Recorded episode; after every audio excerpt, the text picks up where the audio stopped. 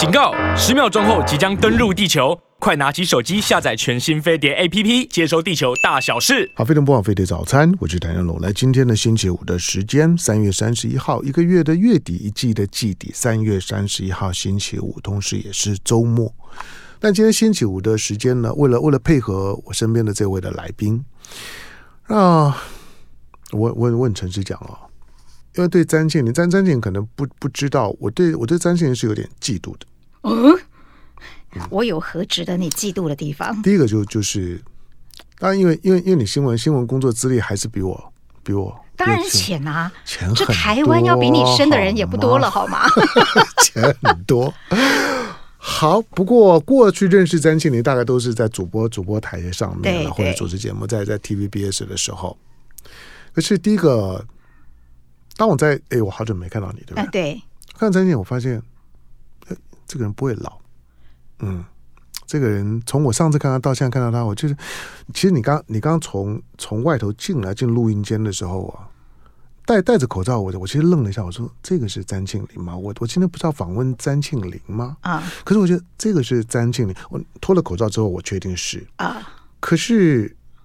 岁月好像没有没有留留下痕迹。哎呦，这个是不是不容易？其实我心目中你也是啊。我们两个在交相贼。对对对对对对对。好，第二个呢，就是詹詹庆林在新闻工作上面表现非常的优异，所以所以呢获奖无数。本人连一个奖都没有啊。哦，你的意思是说我资历比你浅那么多，我怎么可以得奖？不不不，并并并当然不不是这样，就是你知道，就是说。我也，我也，我也不，我我不是贪一个奖，所以我只是说，他得这么多的奖，那还是不容易的。就是说在，在在新闻工作，尤呃，尤其你是在在电视台，在电视台里面呢，那些的讲座的评价，还还是还是新闻工作当中很重要的理理程碑。对我来讲是也，特别是在商业电视台，嗯嗯嗯、因为一直都被鄙视的商业 新闻台，对不对？不会啦，就是说，因为你你一直在 TVB 这些新闻台嘛，那 TVB 新闻台其实，因为它毕竟是国内，我觉得在新闻台当中来讲呢，就说质感非常好的一个。对嘛？想当初这个香龙大哥也是跟我在那里初相见，嗯、对不对？这这当然是非常重要的原因。好好不哈拉了，来回到回到回到今天詹詹庆来原因。好了，当然了，我我我看到我看到这本这本书的时候呢，其实其实我第一个我不是看到詹庆林，我是看到这本书。这本书叫做《导读台湾》，岛是岛屿的岛。对对对。啊、呃，它不是来来介绍一本书啊，而而是而是台湾岛。但是透过阅读，它有个副副标题到叫做嗯，叫做旅行的时候到书店去邂逅一本书。对。好，那。当当我看看这谁谁谁现在还敢写这种书？看哦，詹庆林，好，哎，那那那我觉得好，跟这个可以可以可以聊一聊了。是，但我我大概知道你平常在在在干嘛，做一些的阅读的节节目啦。对，这个不太容易。第一个，阅阅读现在对很多人来讲已经是障碍了。呃，我觉得就是因为它是障碍，我们才要做这件事啊。嗯，嗯，如果大家都在做的话，嗯，我们又何必去锦上添花呢？嗯，对不对？讲讲是对了。第二个就是说，做阅读的节目啊，啊，我没有看，不过收视率铁定不会高的。哎，不会耶，我们的收视率还不错，而且我们在网络的点阅率也很好。真的假的？对，你要相信我。可是我以前看过的所有做阅读的介绍书的节目，其实其实我觉得主持人是很棒的。可是。那收视收视率不会高啊，我没有我为什么不会高？就是说跟一般的好节最最最廉价的谈话性节目相比来讲，哦，那当然，那当然不能，因为它的那个受众本来就不一样。可是我们的目的原本就不是为了收视率，嗯，我们的目的是为了比较公益性质的推广阅读。嗯，那这个时候商业上的数字。本来就没有那么重要，嗯、尤其因为它后面主要是由呃冠德玉山教育基金会来支持这个节目《名人书房》的、嗯嗯、冠德建设。对，对他们来讲，嗯、其实最重要的是推广阅读，嗯、让这个社会嗯。更好播种。的一件事情。嗯、所以收视率好不好不是他最在意的，但收视率万一好了，嗯、那也是令人欣喜的事情。当然，当然，当然。对，就像香龙哥讲的，嗯、我们可能做了一辈子新闻工作，我不是为了得奖去做新闻，嗯、但是得奖还是开心的，它代表了某种肯定跟鼓励。嗯、那我觉得，不管是收视率也好，或者是网络上的点阅也好，因为我们的节目录一集，我会剪成不同的版本，有的在网络，有的在电视。嗯，那你会发现在网络上追随你的人越来越多，那你的浏览率越来越高的时候，它代表的不是有多少广告的收益进来，嗯、因为基本上基金会是不收广告的，所以它完全是公益性质。嗯，重点是那些数字反映你影响了多少人。嗯，那个就。契合到我们的初衷了，嗯，这件事情变得很重要，也变成有很大鼓励。你看我这样不知不觉一做，居然就五年过去了耶，不容易。我我坦白讲，真的不容易。嗯、对，已经要进入第，嗯、我已经要开拍第六季了。对，因为我们在媒体工作，我们非常清楚的知道，就是说这种的媒体的商业文化是它。你不管怎么去搞，跟老板说我们要做一个有质感的节目，嗯，老老板第一个反应就是说你要亏钱的意思。就当你要做一个有质感的节目，老、哦、老板听到就是说你你就是叫我要要亏钱的意思。好，所以所以像这种的阅读的节目来来讲，因为因为它一定。一定有某种的单调单调性，就是你在你在讲一本书嘛，基本上它就比较静态，同时要营造出那种的阅读的讨论的氛氛围，它不会像综艺节目这么的这么的热热热闹，它也不会像谈话性节目一样的有激情有有火花，带着表演的气气息。我想现在谈话性节目表演越越越来越浓厚了，大家基本上都可以跳跳跳过去。好，但是像阅读，因为它的调性就是这个样子。第三个就是很现实，现在人。我我我常建议啊，大家你把你的手机的荧幕使用时间拿出来看一下，你看一下你过过去七天里面你的荧幕使用时间每每天呢大概是多少？我问过的人几乎都在十个小时以上，好惊人呢、哦。不过我想那应该包括了他移动时候的时间，嗯，很多的时候就是不管是在看，不管是在听，总而言之就是一天下来。你会发现，你的手机的荧幕大部分时候是亮着。当它亮着的时候，表示你正在做一件跟手机有关的事事情。不管你是在看，你是在读，或者你在听，总是觉得那那上面，那它跟阅读就会开开始产生互斥。阅读是需要时间的，是需要心情准备的，是甚至于时间久了之后呢，带着一些的知识的饥渴。或者是让自己进到某些阅读跟那本书有关的情情境的营造里面，它是一个心灵的营造业。我认为是啊，对啊，对啊。所以我自认为现在在从事一份非常有意义的工作耶。嗯，嗯，所以冠德对他，他也是营造业。好吧，我开我开玩笑的。没有，我觉得这是很了不起的。嗯、就是说，呃，当然我们都晓得，所谓的企业责任上市公司是必须要向官方交代的，嗯、因为毕竟你是向群众，呃。我们不要说募资了，但是上市基本上就是一个公开募资的行为，在从事企业。嗯、可是企业要怎么样去回馈社会？嗯、每个人有不同的方式。当然，回馈的同时也在节税嘛。嗯，对。但是我自己至少我所接触到冠德基金会他们在做的事情，嗯、他们是很真心诚意的。嗯，在推广阅读。当然，这跟他的创办人马玉山董事长有绝对的关系，嗯、因为他是一个大陆逃难过来的流亡学生。那那个年代我们都知道嘛，就是我们的上一辈，很多人都是原本家道还不错，但是在战争的过程当中，中就是家道中落了，在学习的过程被中断了之后，他事业有成，他想要回馈社会的方式，就是也弥补他心里面那个遗憾，就是好好的来读书，自己本身很上进，希望别人也能够。利用阅读，嗯，去改变生命，嗯、就像香龙哥刚讲的，它是一种其实非常重要的塑造我们心灵。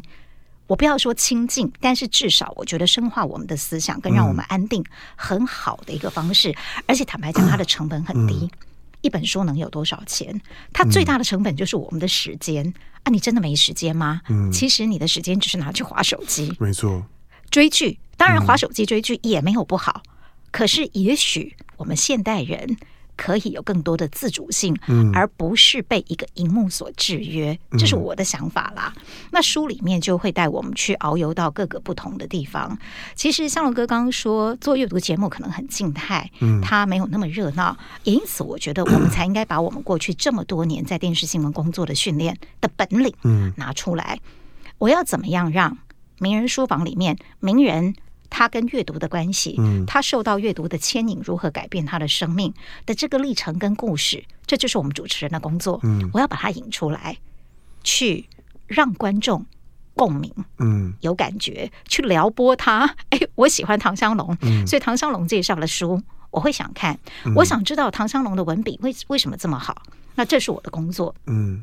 对，我就想知道说，我怎么样可以写得像唐湘龙一样？你刚刚讲的这段全都是真的。对，嗯、真真的这一段一定要好好的放大声。没有，是真的，真的。嗯、所以就是呃，在这工作当中，我就觉得我自己获得了很多，嗯、包括还生出了导读台湾的这本书。嗯，对。那这本书其实是从名人书房的单元里面出来的，嗯、就是像龙哥刚讲。我不能让节目做的很单调，让人家吞不下去。嗯、我为了要让你觉得很 很好入口，嗯、所以我们就设计了一些单元。嗯、比方说，我因为去全外景的节目，嗯、我配合每个来宾找一个与他相关，嗯、或者是跟他的调性比较配合的。阅读空间，因为不是每个名人都愿意让我们走进他的书房去的，有些有啦，像以前访问白先勇老师、黄春明老师，嗯、他们是很愿意、很大方的让我们在他的书房拍。嗯啊、那有些人并不是，嗯、哎，我们去图书馆，或者是跟他调性相符、跟他有关联的一些阅读空间。那我在找这些阅读空间的过程当中，当然会找到一些书店，我就发现台湾有好多特别的书店，没错，书店里面有特别的人。嗯特别的故事，它本身就应该是个景点。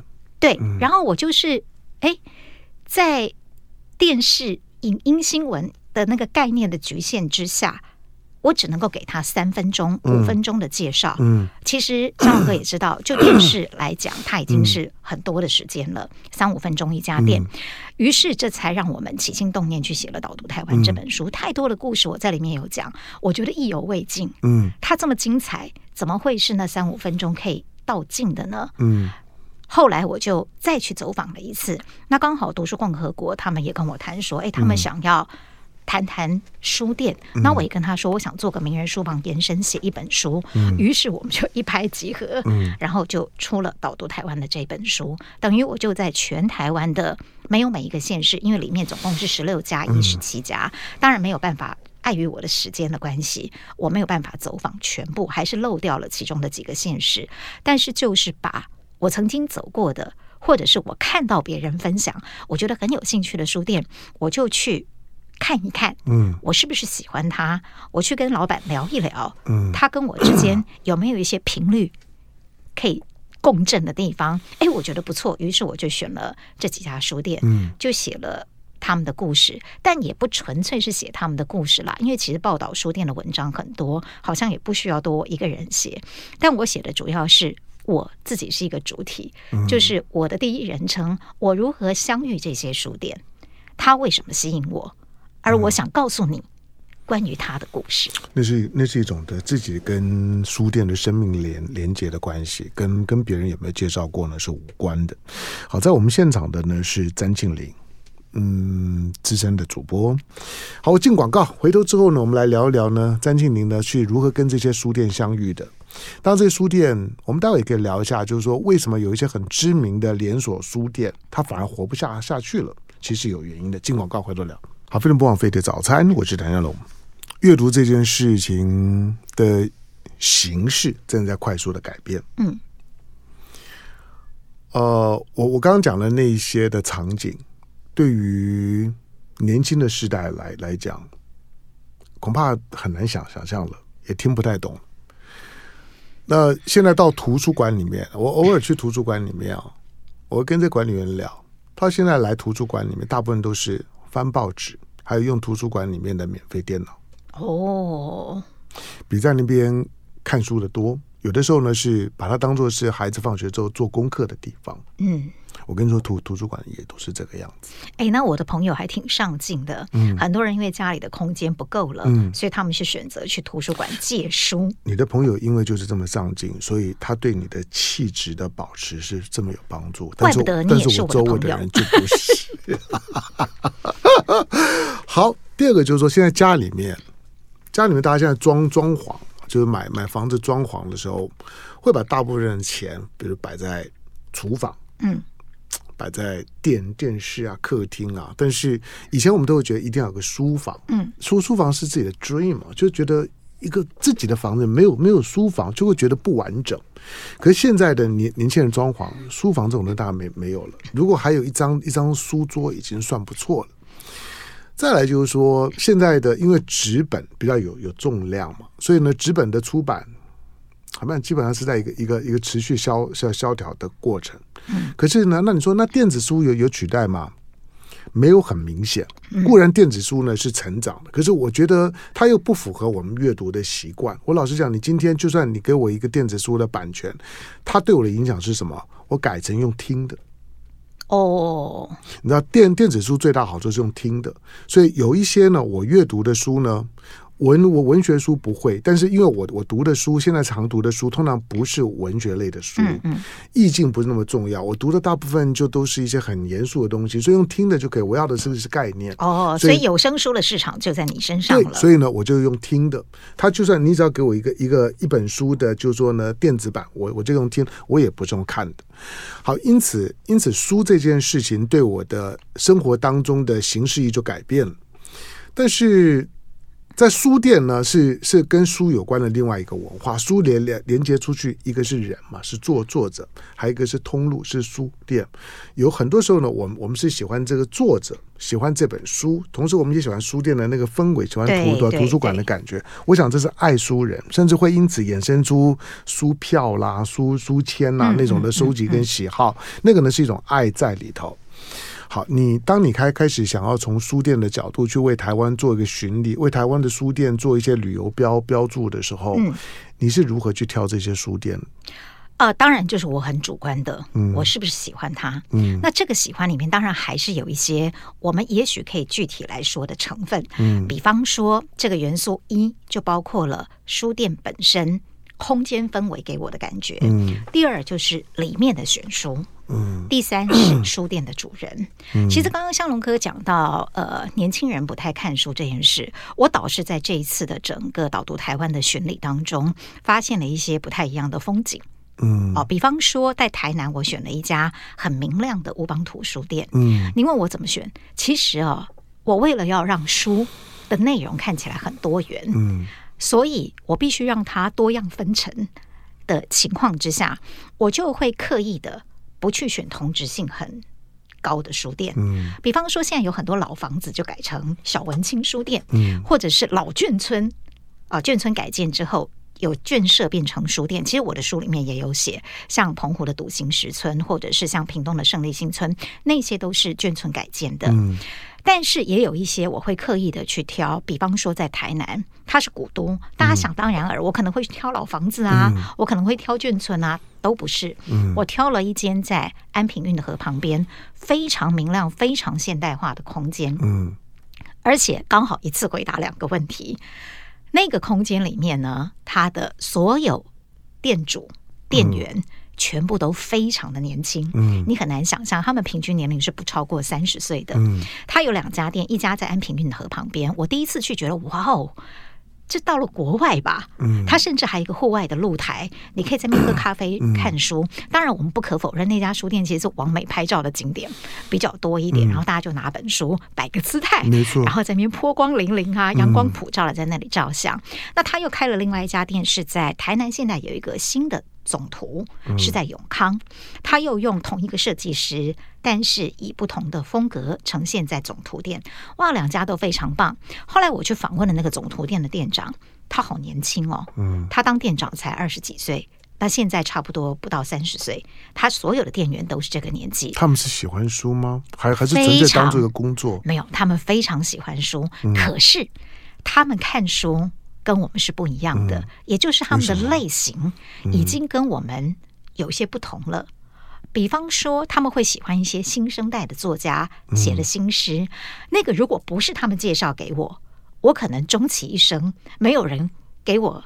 那张门票的话，嗯、我应该永远都不会入场，因为我根本不会知道有这样的一个作家。嗯、后来我才发现，哦，新生代的诗人 其实他们写起东西来也挺有自己的味道的，虽然他们的遣词用字不是我们。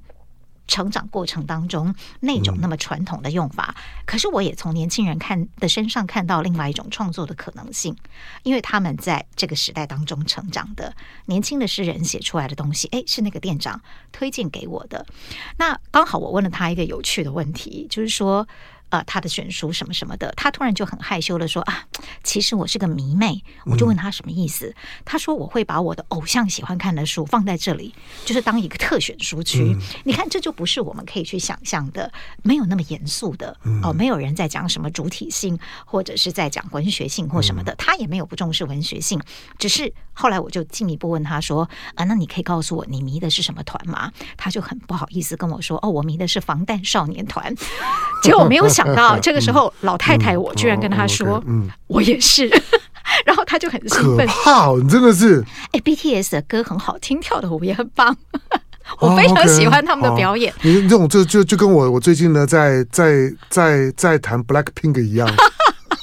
对，我其实非常喜欢。唐我到底是谁呀？你在侮辱我们的偶像吗？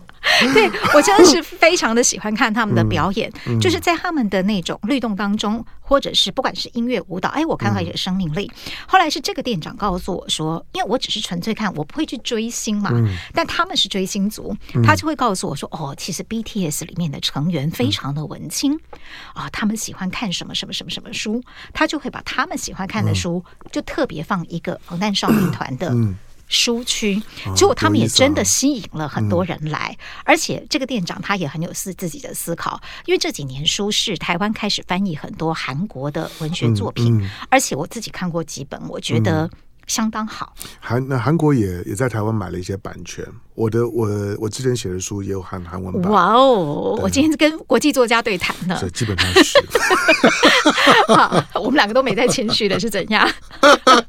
好，然后再来。然后就是因为、嗯、呃，最近这几年韩国的书，其实在台湾的书市也开始打响了知名度，嗯、所以这个店长就告诉我说，他就在 BTS 的那个书区的旁边，嗯、他又放了一些。这几年韩国作家的书在里头，哎、嗯，我就觉得这是很棒的，因为有几本是我看过的。那我就觉得，哎，我从这个小女生身上，其实我看到了对于书的不同的诠释。嗯、我甚至还问她说：“哎，那你可以告诉我，呃，因为我去访问她的时候，BTS 的展已经落幕了，他的特展已经落幕了，但是他把一些书持续放在上面。我就发现，我们小时候读的很多诺贝尔经典。”也是他们喜爱的，嗯，就是事实上他们在创作音乐的时候，或他们在做舞台设计的时候，他们自己本身的文学的阅读，其实也带给他们很多的灵感。嗯、那这些都是那个店长告诉我的，嗯、因为他告诉我，令我好奇的，再回头去搜寻这些团员们，嗯，他们一些各自的资料，因为原本我也不太会记得谁是谁，哎，但是后面去看他的资料，再看他们演唱会的风格。他的灵感是来自于什么样的文学作品？哎，我就已经很有感觉了。嗯、那这个就是呃，我在写导读台湾的时候，我发现其实我的收获很大，因为我看到了很多本来在我有限的生命经验当中，嗯、其实我如果没有走去那些地方，嗯、我恐怕真的不会知道的事情。嗯，他们等于开拓了我的眼界跟思考。我也同意，我我觉得有的时候像我这种上了年年纪的。我我 我努力让自己不要倚老卖卖老。嗯嗯，有时候对于就是说呃年轻人的次文化，抱着一点好奇。嗯，但有的时候是真的真的喜欢了。比如我最近在在谈了 Blackpink 的时候，我说我说我起码对 Lisa 很熟啊，我我都追了一段时间，其他的三三个我没没兴趣。好，但是你会发现就是说这些次文化在当。如果你你是老年人在谈的时候呢，大部分都都是不以为意、嗤嗤之以鼻的。可是如果你愿意去稍微亲近一点，你发现他们自己的逻辑跟他们的一些想法，就有时候会让你耳目一新。对呀、啊，会觉得哦，OK，他们是这样子想的。而且你稍微把心放宽之后，你会其实还蛮有意思的。对呀、啊，只是我们的成长的时代呢，那个那个背景不会让我们有这样的想法。跟跟那种的机遇，但他们可以啊，他们这个时代开放性、自由度大很多，嗯、他们的追求的目标、自我评价的方式呢，跟我们也不一样。而且我觉得创意，嗯，真的跟我们不同，嗯，因为我不晓得香龙哥又比我再年长一些，至少我觉得到我这个年纪，要强调这一点就是了。是，我说一些也没有问题。因为我真的觉得我们是在一个很呆的世代当中，我觉得我们是一个很呆的世代，就是。爸爸叫我们往东，我们绝对不敢往西。嗯，就是我们是很听话、是很规矩的一代。嗯，但是某种程度啊，当然他也创造了一些我觉得我们生命当中很可贵的东西出来。嗯，可是我总觉得我们这个世代的人，我不是讲全部啦，但是至少我自己。同柴里面，我总觉得我们缺乏了一点活泼跟创意。嗯，可是我在年轻人身上，我甚至在书店，我都看到他们创意的痕迹。嗯，毫无疑问的，这这这我完完全同意。你讲我们我我念书的时代，考大学联考，你你只有一条路走。就是高中联考、大学联考，而且呢，你是先填志愿再考试，在你还不知道自己分数以前呢，你就必须要把这些志愿排出来。嗯嗯，而且那个每个人排志愿的方式，前前一年是什么志愿，对，我们就，就是而且那个那个排的方式都一样。到为为什么这样排没有道理？因为以前就就这样的排排的，你你你排排相反了，你就就不会得到一个好的志愿。那个志愿代表什么？可能意义也不是这么大，就是告诉人家，就是说我考上了这这这学校，就这样而已。好，但现在的年轻人有有比较多样的可能，这是他们的他们的幸福。那但是世代之间的理解，如果从书的角度进来，从书店的角度进来，你可能会看到另外一片风景，这个是我们看不到的。呃，好，得进广告了。回头之后呢，你再挑这些书呢，当然它都很有、很有、很有各自的风风格，呃，个性的个性风格。我我在思考，就是说，比如说成品陆陆续续收了，嗯，我们我们我们就挑挑开讲，成品陆陆续续收了。一些的连锁连锁书店曾经呢，以非常巨大的声量跟社会撞撞击力进到我们的生活里面。二十四小时的成品，半夜去去成品呢，点杯咖啡呢，找个角落看本书，是我这个时代还赶得上的时尚，嗯，或者说呢，是一种的，是一种的，嗯，在展现呢自己的心灵的一种的方式。可是你看，一个一个收了。这些连锁书店，曾经我们也认为说，将来书店就应该是这个样样子了，嗯嗯嗯、就就是陈列很整齐、很明亮，有很舒说舒适的这个空间，可以让你坐在那地方不会不会不会赶你，但是书不打折，都很贵。那这种的这种的书店为什么就淘汰了？而这种个人化的书店反而呢会得到青睐？进广告回头聊啊！非常不枉费的早餐，我是陈江龙，今天在我们现场的呢，詹庆龄。张庆玲写了这一这本书，这本书叫《导读台湾》，岛屿的导读，读书的读，导读台湾。在旅行的时候呢，到书店呢邂逅一本书。那其实重点不是旅旅行了，而是而是呢，在在一个地方一个地方走的时候呢，去寻找一些特别的、有味道的，或者是新世代的书店的呈现的方式。嗯嗯，是是，它会有很多样的元素，跟我们过去的不同的世代所所理解的书店不一样。比如说我念书的时代，那个时候时代呢是在解严前后的时候，那个时候对我们来讲呢，去找禁书是很重要的。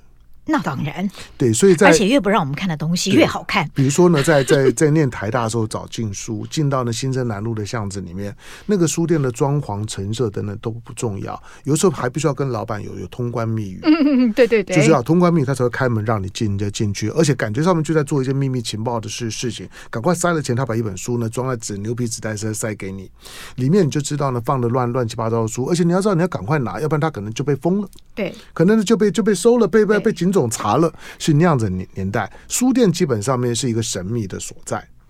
之后呢，开始进到了一个大连锁的时代，不管是金石堂、成品，我们也曾经以为说，将来书店就就是这样的连连锁，就像你看到的西雅图夜未眠的那那部电影里面，哦，对，它就是一个经典小虾米跟大金鱼，就是一个一个本来在 corner 里里里面的里面的里面的书店，它里面的。味道呢，不在于书，而在于就是说，它是那个社区记忆的象征。嗯、对，而那个老呃老板。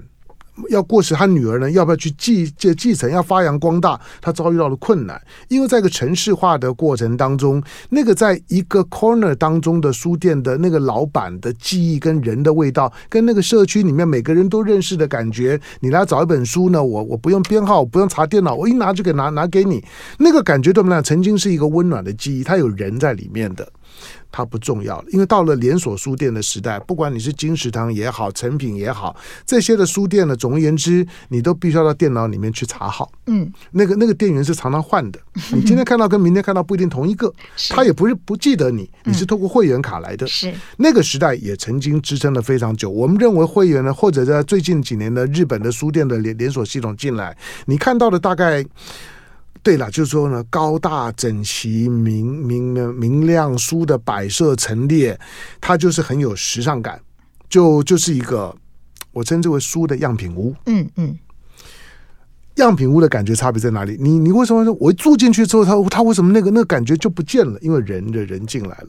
那那种书的样品屋呢？曾经有我们书店大概就会这样，但是后来也不是。嗯，那你找的这些的书店，当然这你找了十几家嘛，对对不对？对，十七家。好了，我们再来介绍一一两家，还有你特别推荐的吗？对，其实香龙哥刚刚讲的这个大连锁的时代，好像也慢慢在式微了，嗯、因为毕竟呃，它的成本是高的，嗯，不管是地段、租金，还有进书的成本，嗯、其实一家书店就像我访的这些老板，他们如果是自宅，嗯的话，嗯，他就省了。好大的一笔开销，对，因为租金房租最贵了。对，但是其实最重要的是进书的成本。嗯，还有就是你刚刚提到的社区化。其实书店的社区化，我个人啦，在这一次的走访之后，嗯、这诶，其实这一次走访虽然是写成这本书，但真正走访其实是从四年前就开始，嗯、是我从名人书房走书房的时候开始。嗯、只是去年我就利用一整年的时间，就是再回访。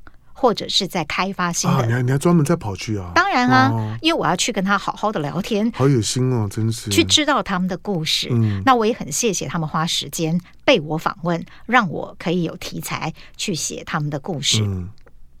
那在这个过程当中，其实我看到的就是，我觉得社区里面的书店的重要性。嗯，它不见得是不管它是连锁或是独立的社区里的书店，因为有很多它的在地情感的连接是很强的。嗯，所以其实有一些书店是文史工作者开的。嗯，他们甚至为了要维持这家书店，嗯，他们必须去做别的工作，对，来维持这家书店的营运。嗯，那里面有一个很特别的故事，这个主角其实香龙哥也很熟，是我。写在后记里的郭怡美书店，嗯，它在大道城，呃，迪化街，嗯，一段一百二十九号。我为什么特地讲？因为这个是一百年的老房子。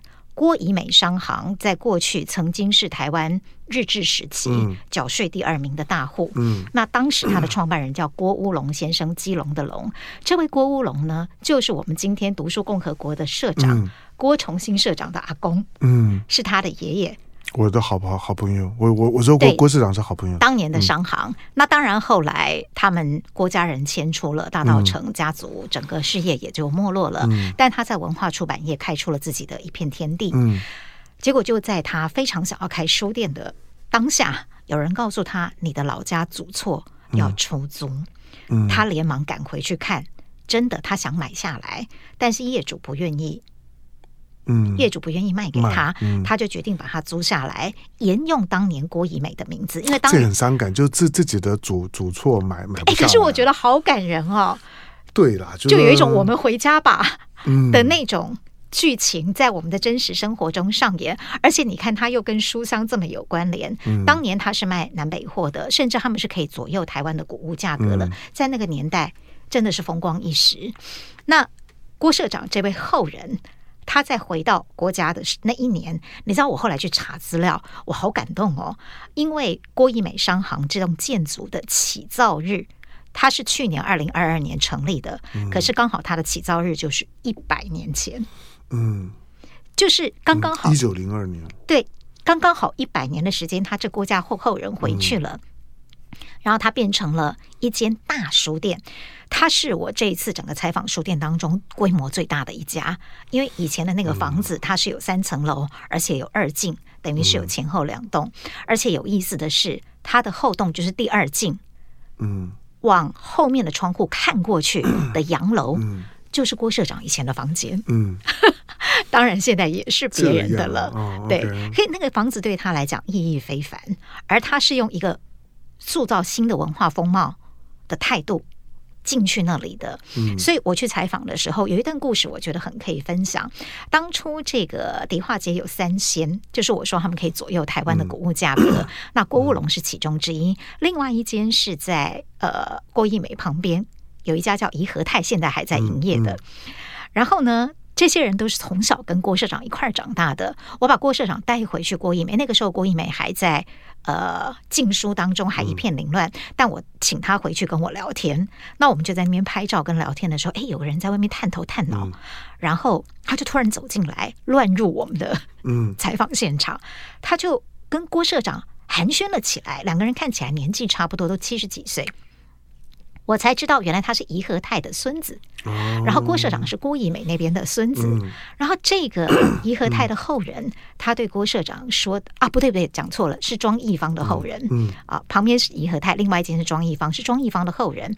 他就进来，然后他看到郭社长说：“哎呀，听说你要回来开书店。”他用台语讲，好，社长就说：“啊，是啊是啊。”后来他就说：“啊，他用台语说，跨掉力之后，哎，嗯，好，立等来。”够卡后，嗯，哎，我在旁边，我居然掉眼泪耶！百年风华，嗯、对我就觉得哇，这是一种什么样的命运的安排？嗯、然后就在我的眼前，活生生没有剧本的，就这么意外的呈现。嗯、于是我把它写在这里头。但为什么郭义梅会被放在后记？是因为我的截稿期快到了，嗯、但是因为它是古籍，它是不能够钉墙，它有很多很，它是准规矩很多啊，准古籍啦，嗯、所以它是受到我们文化局有一些限制的。它里面有很多东西。在复归之后的原样，你是不能破坏的，嗯、所以导致它其实整个装潢是必须要很花心思，嗯、因为你没有办法在那边钻洞钉墙什么的，他就用灯光等等之类的巧思去营造它里面整个的氛围，嗯、那花了点时间。嗯，所以我截稿期快到了，我真的写不进去。可是我很想写它，我就跟总编辑说、嗯、怎么办？郭义美到现在还是工地，可是我们的截稿期只剩两个礼拜了。嗯、他没有书，我不知道要怎么样去写他的风格。我总不能写一间老建筑吧？嗯、那这个总编辑也很急切的希望说啊，你能不能想想办法，还是让他写进来？哎，这时候我先生发，下下次可以专门写啊。对，和我先生发挥了一个神队友的。嗯功能，他说：“哎呀，你也不用这么执着嘛，你可以把它想象成你怎么见证一间书店的诞生。嗯”哎，我一想有道理，可是他跟我前面的调性又不太合，嗯，所以我就决定把它写在后记里。就是说我为什么写这本书？这个这个对对你的第二本书呢有想象过空间，留留个伏笔啊。也有，其实好多人跟我说，嗯、你怎么没有写我们的什么呢？像我一个学弟是云林人，嗯、他说：“哎，学姐，你这样不够意思。”你觉得我们云林是文化沙漠吗？是。为什么里面你们没有写云林？没云林的书店？我说，因为我你们云林，我好像找不到什么书店。他说乱讲，我家隔壁就有一家胡伟厝、后背厝。哦，原来它其实也就像是一个文史工作室，然后里面所有关于云林的历史、嗯，严格当地的风土，其实。那个老板就像是一个向导一样，非常的棒。有年轻人去过，跟我说他们的收获很多，从来不知道园林有那么多故事。那我就跟学弟说：“拍谁拍谁，留给我一个悬念，就是 二部曲的空间。”就到了。好，但呃庆庆林刚刚讲，就是现在的这些的书店，或者庆林刚刚讲的导读台湾，为什么叫导读台湾？因为这些的书店，它不只是卖书，不只是书店，可能也提供咖啡啊等这些，让你让让你可以坐下来轻松读，这是跟以前不一样。小的时候，我们的书店除了偷偷摸摸之之外，你大概都只能够站着读。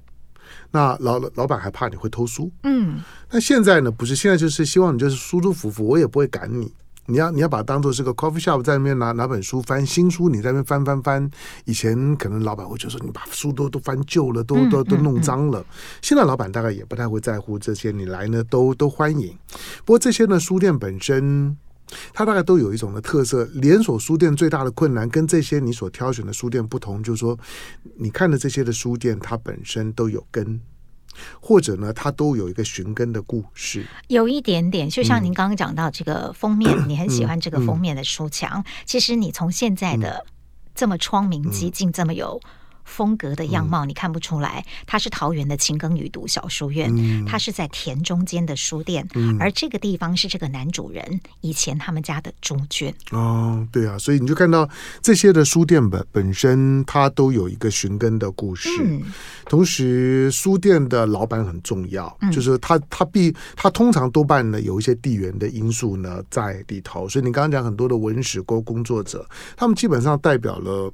代表了某一些的文文人寻根，然后想要把自己的就是说成长或者自己的土地的故事，能够整合到这个书店里面的那种的企图心。书本身呢，反而不是最重要的重点了。那个书店本身呢，它就有生命力。这跟过去你看到的连锁书店是非常不一样的。连锁书店重点就是书，但是那个书店有什么特别意义吗？没有。嗯，它就是个连锁品牌，跟你呢将本求利而已。但是现在书店的老板。书店，它都是有生命力的，他们是连接在一起的。那这个呢，这个基本上一定要有很强烈的土地的情感跟认同在里头。好吧，这里面呢，因为介绍的说书店呢，其实我会推荐，就是说，除了张庆林的导读之外呢，另外你。你如果到每个地方去玩的时候啊，我就不妨去看一看，而且要最好买一本书。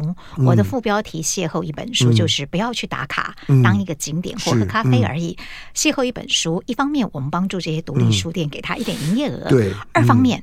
嗯很好玩，逛书店的好处就在于，不知道那时候你的生命当中刚好遭逢了什么，书架上一定会有一本书刚刚好对应到你。嗯，对，你在你在书店看书的时候呢，你会突然觉得心心目当中，每个人心目当中大概每个时候都可能存着一些困惑。嗯，但是你在书店的时候呢，你会觉得，哎，突然间呢，好像有答案就就就在你前面。嗯，你拿着看一看的时候呢，那种跟书偶然相遇的那种的感觉是很特别的。是好，希望呢，除了呢能够带动大家呢阅阅读的热情之外呢，重新捕捉到呢阅读的乐趣之外，在这些书店里面呢去寻找呢台湾的生命力，我想呢那个是重点。